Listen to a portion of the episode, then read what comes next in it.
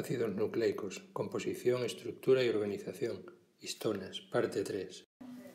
El DNA tiene sus grupos fosfato completamente ionizados a pH fisiológico, por lo que estas cargas negativas pueden interaccionar con cargas positivas de iones inorgánicos, poliaminas y proteínas. Las más importantes de ellas son las histonas. La interacción del DNA con las proteínas histonas sirve para empaquetar el DNA o compactarlo, formando esta especie de esferas llamadas nucleosomas. El cromosoma eucariótico es una molécula de DNA lineal y sin ramificar de gran tamaño.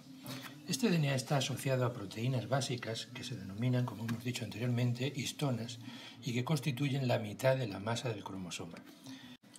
Si tenemos el material nucleoproteico formado principalmente por DNA más histonas y lo sometemos a un tratamiento con bases o ácidos diluidos, separaremos el DNA por un lado y las histonas por otro. Si estas las sometemos a una cromatografía de intercambio iónico, separaremos varias fracciones que se han denominado H1, H2A, H2B, H3 y H4. Cada una de ellas está constituida por una proteína distinta, pero todas ellas son proteínas básicas, es decir, que uno de cada cuatro aminoácidos es lisina o arginina y por tanto tienen una carga neta positiva. Aquí podemos observar el eh, tamaño, peso molecular, el número de aminoácidos y el porcentaje de aminoácidos cargados positivamente, lisina y arginina, de las cinco histonas. Podemos eh, observar que estas proteínas son de pequeño tamaño, la mayor tiene 244 aminoácidos y la menor 102 y que su porcentaje de lisinas y de argininas es realmente alto, mucho más alto que el de las proteínas usuales. Existe una alta conservación en la secuencia de aminoácidos de las histonas. Por ejemplo, la histona H4 de guisante y de bovino solo difiere en dos posiciones de 102. La H3 solo difiere en cuatro posiciones. Esto significa que durante los 1.200 millones de años siguientes a la divergencia entre plantas y animales ha habido una alta conservación en la secuencia de estas proteínas, lo que sugiere su eh, importancia. Podríamos preguntarnos cómo interaccionan el DNA y las histonas. La cromatina está constituida por unidades repetitivas conteniendo cada una aproximadamente 200 pares de bases de DNA y dos histonas de cada tipo H2A, H2B, H3 y H4. Esto es lo que constituiría un nucleosoma. Con la digestión con eh, DNAsas se puede observar precisamente o confirmar esta estructura. Es decir, si nosotros tenemos eh, un DNA que está interaccionando con este núcleo de histonas y procedemos a su digestión con DNAsas, eh, poco a poco el DNA se irá digiriendo y solo quedará intacta la zona que está interaccionando con las histonas. Esto es aproximadamente 200 pares de bases. Si se sigue haciendo la digestión, llegaremos a comprobar que 8 histonas y 146 pares de bases de DNA es la unidad mínima que constituye un nucleosoma. Además de eso, observaremos proteínas no histonas y la proteína H1 histona que no interacciona en este núcleo. La microscopía electrónica y la difracción de rayos X y neutrones desvelan la estructura de un nucleosoma. Se trata de que el DNA en su doble hélice está enrollado por el exterior de un núcleo constituido por ocho histonas, cada una de ellas eh, formando un dímero.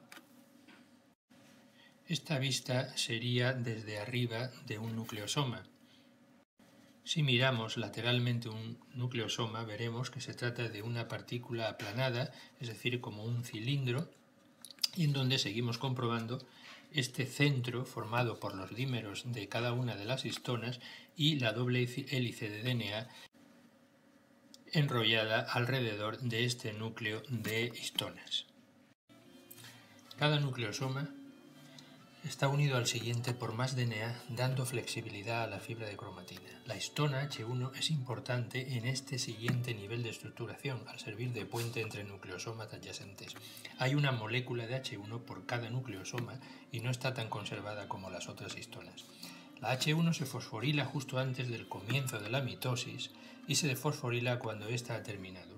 Esto sugiere que la modificación covalente de la histona regula la capacidad de hacer el DNA más o menos compacto. Posteriormente, estos eh, nucleosomas van a seguir asociándose, por ejemplo, para formar una especie de solenoide y eh, esta estructura seguirá cada vez haciéndose más compleja. La estructura de las histonas H2A, H2B, H3 y H4 está muy conservada con varias hélices alfa, destacando la central, que es de mayor tamaño.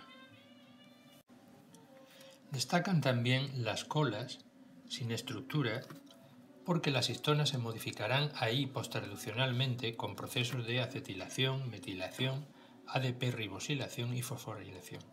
Estos procesos modifican la capacidad de las histonas de interaccionar con el DNA, influyendo en su grado de empaquetamiento y por tanto en la capacidad del DNA de ser copiado, sobre todo en replicación y transcripción. Aquí tenemos un ejemplo de cómo las lisinas en las colas de las histonas van a ser neutralizadas por medio de la acetilación.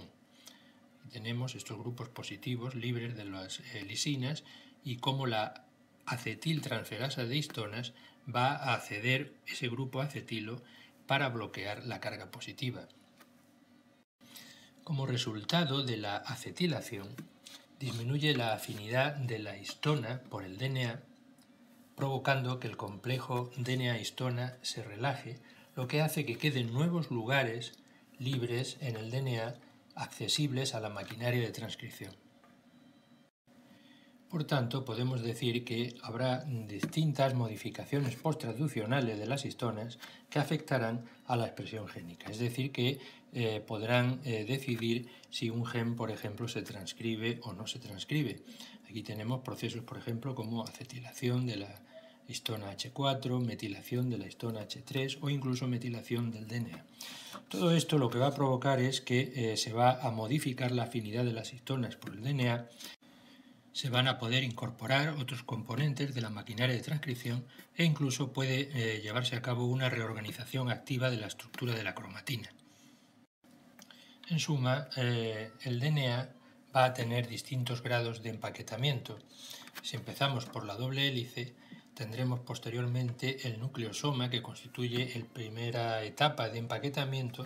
Después tendríamos este modelo solinoidal con seis nucleosomas por vuelta de hélice e incluso después vendrán otros grados de mayor empaquetamiento al que contribuirían toda una serie de proteínas para llegar al cromosoma.